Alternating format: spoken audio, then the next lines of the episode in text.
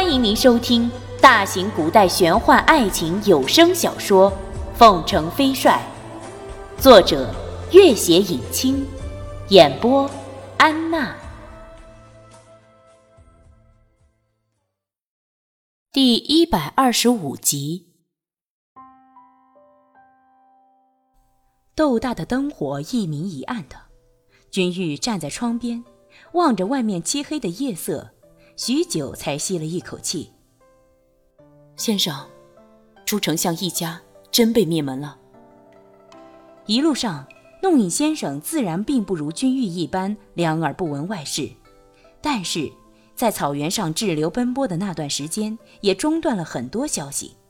他道：“我也只是在路上听得一些传闻，据说跟朱丞相父子三人一起逃叛的还有汤镇。”还带走了五万兵马，所以一到赤金族就被许以高位。看来朱丞相是早就精心部署了的。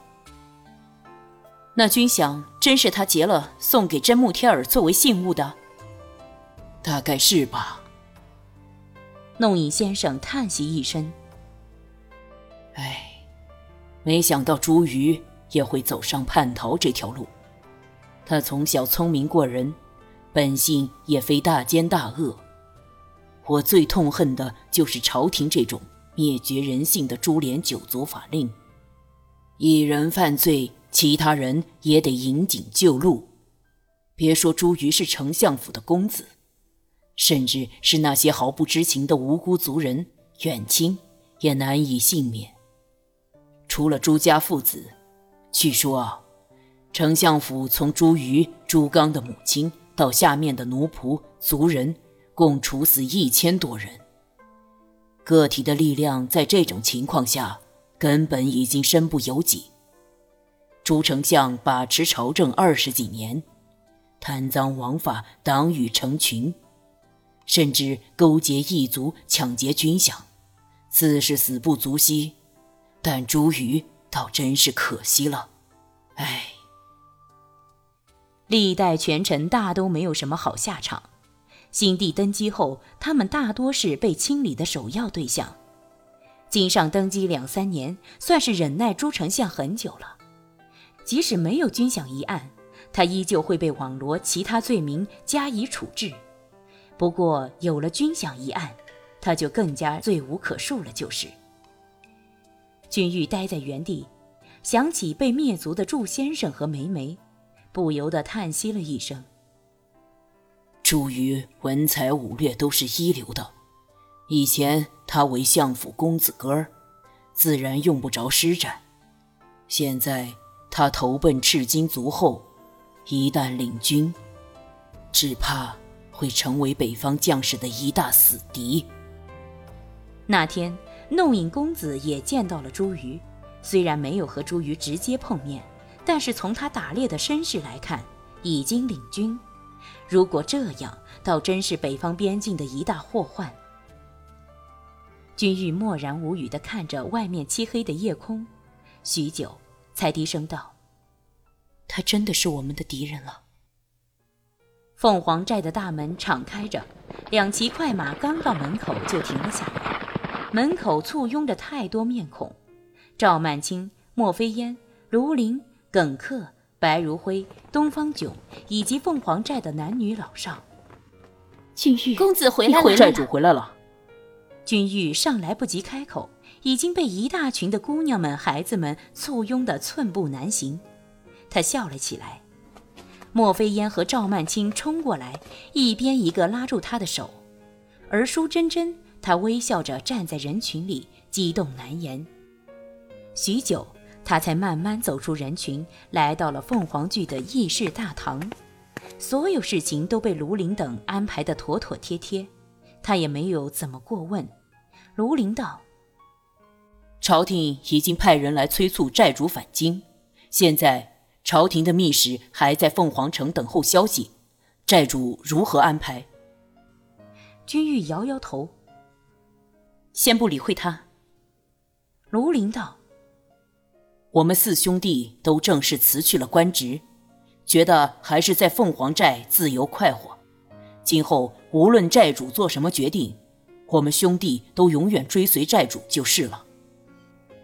除了东方炯常年留守寨中的情报系统外，卢林、耿克、白如辉都曾追随军玉从东北转战到西北，立下功勋，各有封赏。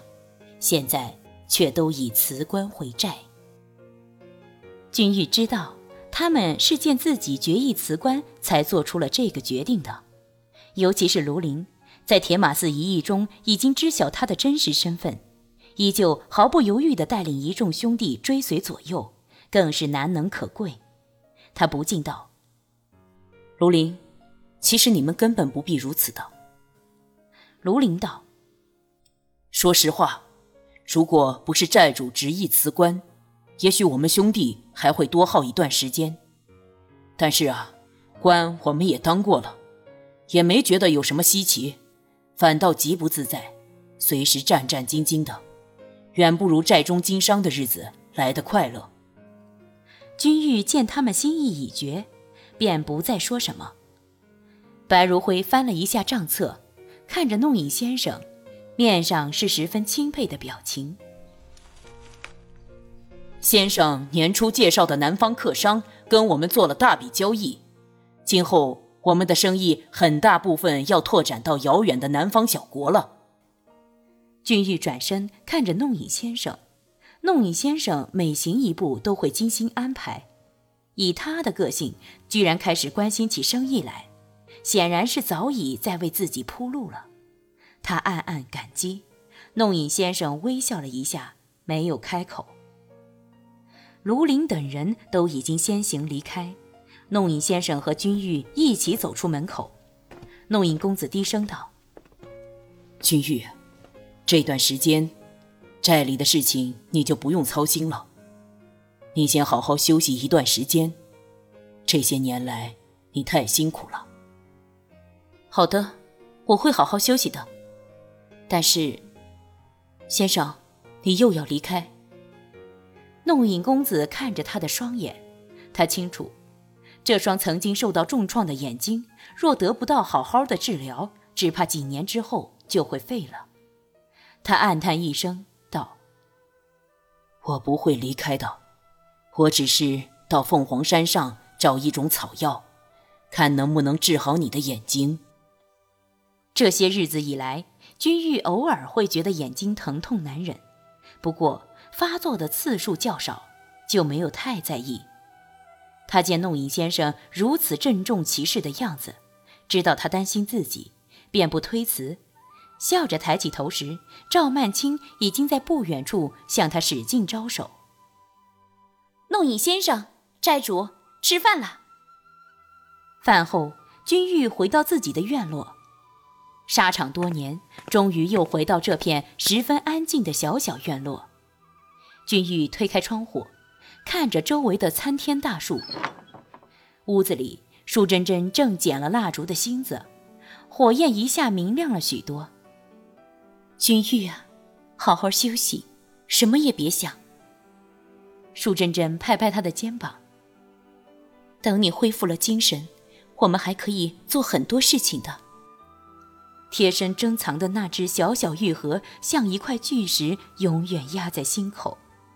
君玉笑了起来，低声道：“舒姐姐，托桑走了，我再也见不到他了。”他在天有灵，也会希望你平安的。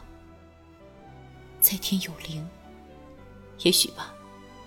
他是伯克多，他的灵，也许会重生吧。君玉取出那只玉盒，放在桌上，牢牢的盯着花儿，依旧笑道：“可是，这跟我又有什么关系呢？他给我治病、疗伤，他希望我长命百岁。”等我长命百岁之后，他却不知已经轮回到哪里去了。即使再过一万年，我们也只能是相逢不相识的陌生人了。正好，我也如他所愿，再也不会以他为念，即使做梦，也不会再梦见他了。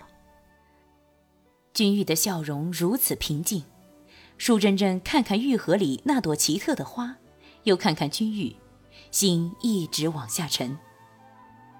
君玉啊，你的眼睛，那双明亮的眼睛忽然变成赤色，只要说到“拓桑”两个字，几乎马上就会滴出血似的。我的眼睛没什么，舒姐姐，你不要担心。